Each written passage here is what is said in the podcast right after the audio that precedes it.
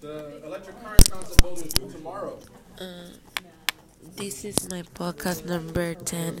What has been the most interesting topic project that we have done to this point?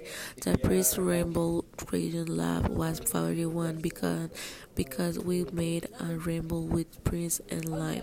What is something you have used outside or the classroom from the class? I think the Prince with the line and showing my brother hold to the rainbow. What word do you like to learn about in the next weather? Weather. I was thinking something about building, creating, like building our house on something like one that are the classroom.